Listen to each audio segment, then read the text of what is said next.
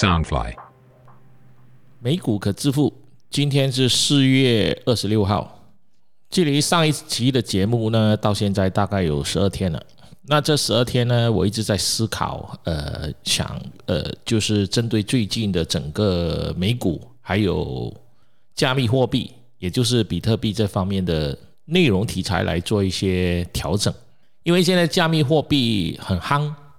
就套一句台湾朋友喜欢说的“很夯”，所以我就会针对这方面来多说。那今天这一集呢，我会呃先说一说我自己本身就最近在呃持续买入的一只股，然后这只股呢就是在美国市场上是排行 number one 的充电桩，就是 level two 的充电桩，它的公司名字叫 Charge Point，代码是 CHPT，CHPT。因为 Tesla 的发展而带动整个电动车的产业，所以除了电动车之外，大家可以去考虑，就是说，呃，要去投资充电桩，因为充电桩就像是一个加油站嘛，等于是说，如果你的车子要要要继续的行跑，你必须要去打加油嘛。那加油站这个概念去延伸的就是充电桩。那美国目前充电桩市场上的领导厂商多半在二零一零年就开始布局了，现在看起来似乎就是先进者优势，就是谁先进场呢，谁占优势。当然，这个市场还在快速成长，每个厂商都还有很大的成长空间。然后每一家公司之间，他们有自己的商业模式的优点跟缺点，那找出相对你自己本身认同的商业模式。然后做持续的追踪或者是累积的买入。那今天我想跟大家说一说的，就是目前来讲，就是美国的这这几家了。就是说，第一，在二零一八年二月上市的 Blink（B L I N K），那其他的都是以这个 Spec 方式来上市。那除了 Spec 上市，就是它有一个最大的一个风险，就是说。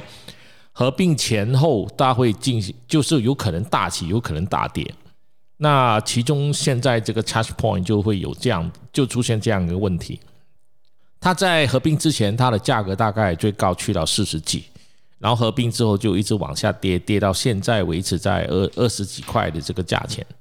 但是因为充电桩，我觉得是一个比较未来的一个产业啦，就是说目前市场上的电动车比较少。所以，呃，不要看短期的，你要看长期的。那充电桩不外乎这它几个比比较嘛，就是就是每一家充电桩公司之间，就是比速度啦，比规模啦，比技术啦，比资金啦，还有就是它的商，还有比它的一个商业模式。那我自己本身，呃，本来我有投资 Blink 跟 Charge Point 这两家，后来我就重点就选择其中一家了，我觉得。可能我自己本身比较呃比较喜欢 Charge Point 的这个商业模式啦。那 Charge Point 目前是美国最大的 L2 充电桩厂商，那它的充电桩可以适用于所有电动车品牌，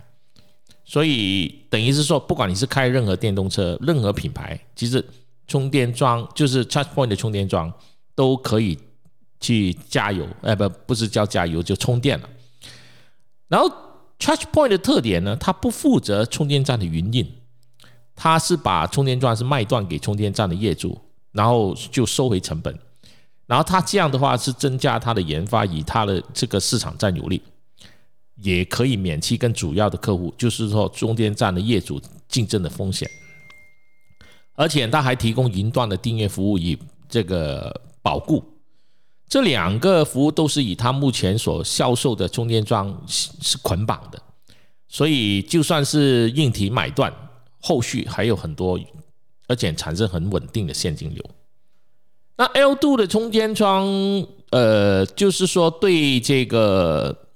ChargePoint 来讲呢，在二零二零年呢，就是一个充满挑战的一个一个年份了。那它的成长呢，是大幅的下滑了。如果要恢复成长，它的营收必须要看到今年，就是二零二一年的到二零二二年的，它才有机会走高。所以大家可以去观察一下。那 ChargePoint 成立已经成立了十三年，它很早就布局充电桩。根据 AFDC 的一些资料，到二零二一年四月的资料，ChargePoint 在美国有四万一千三百二十七个 L do 的充电桩，有一千四百二十三个 DCFC 的充电桩。它在中，它在欧洲也有布局，但但目前我没有看到它的一些资料了。那 ChargePoint 主要负责设计产品啦，生产上主要是外包给墨西哥的制造商，少数是由美国或者欧洲制造厂商去负责。然后零组件有分来自美国和亚洲，它的客户有分为企业客户，包括了零售商、工作场所、停车场、娱乐场所、教育单位高速公路，还有商用车队，包括快递、物流、运输和共享，还有住宅，就是包括房屋啊跟那个公寓，所以它的客户群其实是蛮呃蛮平均的，那就是大家都知道了。停车充电将会是成为一种必要的生活的模式，然后这个模式也是大家看好这个充电桩的一个未来的一个 business business model。然后 ChargePoint 它的比较简单，它分为硬体销售跟软体服务。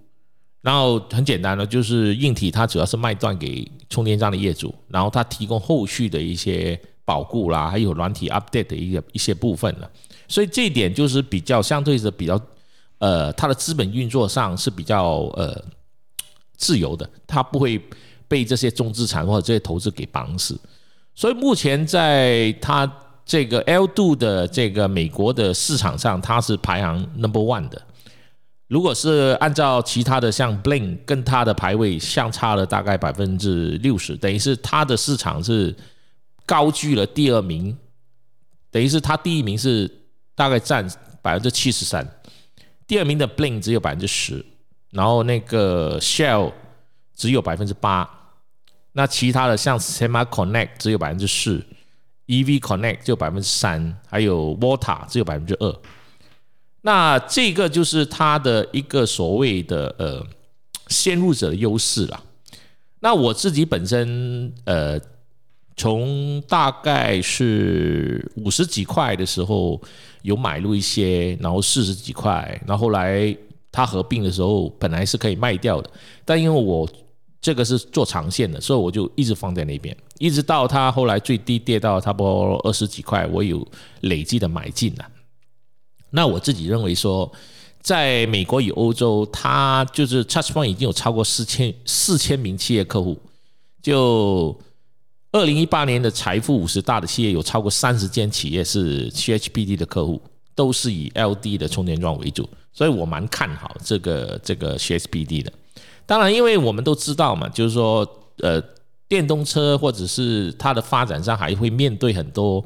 所谓的呃，不能说是风险吧，是一种挑战或者一种机遇了。所以，呃，充电桩某个程度上，如果你看好电动车，你除了投资电动车，像 Tesla，你也可以去投资充电桩。那我自己两者我都有投资，就是我有投资充电桩，我也有投资这个 Tesla。那所以，当它目前比如说它掉到二十几块，我还是继续的看好，因为我认为这个买这个公司你至少要放五年，因为它是用 Spark 的模式上市嘛。那 Spark 的公司通常有个特点，就大量的人在炒作了。都会炒作的比较厉害，包括还有一种叫做呃，有那个空头市场在做空它，所以你自己是，如果你认为充电桩是未来一个很重要的一个必须存在的一个东西，因为有电动车不断在成长，充电桩就会不断在成长，这个道理大家都都懂吧？但就是为什么很多人可能会问，为什么它合并以后它股价一路下跌呢？是什么原因呢？是到底是市场不看好这个合并案呢，还是这个 SPAC 的泡沫热潮已过，还是说它的营营收成长不达标呢？我自己是这么看啊，我觉得是最主要是当时候就是这个美国公债殖利率飙高，影响了这个企业的估值，因为这个。它的最高的时候去到一点六几、一点七几嘛，所以它的股票也是从高档回一直在回降。它的到了这个二零二一年四月的时候，它市值剩下大概只有五十六亿的美美金。如果按对它的 EV share 来讲，它的 TDM 大概还是超过四十倍。那这个估值还算是属于比较高的。然后另外一点就是，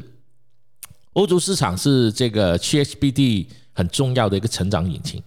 但是因为这个疫情的影响，所以也是影响了这个 CHBD 的一个。二零二零到二零二一年的一个表现，那我们是到底是要怎么去评估呃未来呢？那目前我所看到的，在二二年的 Q one 的展望呢，他们预计淡季的营收大概会在三千五到四千万美金左右，同比去年同期的成长大概只有三点二四到十七点九九。全年的营收大概有一点九五亿到二亿美元，所以说，呃，以目前来讲，它应该是属于盈盈的地谷了。那到了二二年，它营收将会慢慢的走高，才可以，就是说，呃，符合到目前的这个它的股价的一个一个估值。所以种种的因素让这个。CHBD 的这个价格其实一直都属于偏软，但好消息是，当然是在于，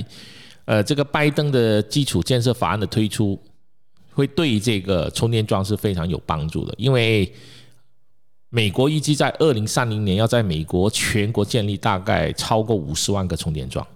那这五十万个充电桩，它的总个预算大概是在一百五十亿美金、一百五十亿美元左右，所以这一点呢，就就是对这个行业的这个。非常的一个利好啊！那如果是五十万个充电桩的预算是一百五十亿美元，所以不能够确定各种充电桩可以分配到多少的这个所谓的补助金额。但就整体而言呢，美国目前的充电桩只有大概十万一千九百七十八个，所以从这现在看呢，它至少还有四倍的成长空间。那。我经常讲，就是说，我们投资股票不要是投资现在，而是要投资未来。因为过去的一些传统经验，如果是大家要比较安全的，呃，你可以去投资传统的，像麦当劳、星巴克这一类的，就属于比较安全的。但是它的那个成长率相对就不高，但是它很稳定，它会有每年可能有股息分。但我在投资美股的时候，我一直强调，嗯。因为我们是海外海外海外人去买美国股票，你应该知道，当你买一只股票，如果它的股息分发的时候，你有百分之三十是需要扣税的。所以，当百分之三十的扣税的时候，你如果呃拿到这个这个股息的时候，它其实不见了百分之三十，但因为它有分发了股息之后，所以它需要有有个时间去填息。所以我比较不喜欢买那种有股息分发的公司，我比较喜欢买那种没有分发股息的，就好像嗯像 Tesla 这一类的，或者是很多公司是从来不分发股息。那我今天它拆股，比如说一拆五一拆四，那这样的一些股票呢，它比较成长的空间比较大啊。当然这是每一个人的投资风格不一样，就视乎你自己的承受能力有多大了。如果你对风险的承受能力比较大的话，我觉得。呃，你可以去考虑这一点。那，嗯，有些人可以承受比较高的风险，有些人不能够承受。所以，我这里是给出这个建议，还是看大家自己本身的呃选择了。因为风险其实大家最清楚自己本身的财力能承担的风险是多少。如果你自己本身觉得自己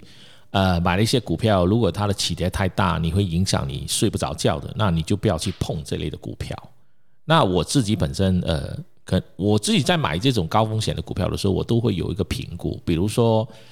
在一定的金额之内，我买的我就放在里边，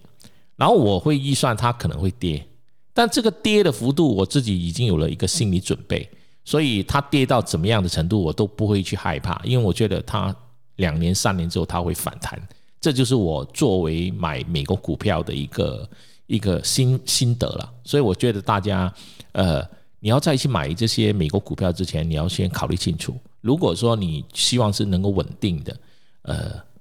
增值，但呃追上通货膨胀，但又没有什么风险，那你就去买一些传统股。跟着巴菲特去买一些传统股，那现在传统股其实也有一些不错的，尤其是一个基本建设的一些，像呃那种，比如说传统工业的，那我是看好，因为我觉得人人类是越来越进步，所以未来的成长空间还是比较比较是符合我的脾气跟我的性格了，所以我买 Tesla，我买充电桩，那这一集大概是跟大家分享的就是。充电桩跟呃投资未来股票的一些心得，然后在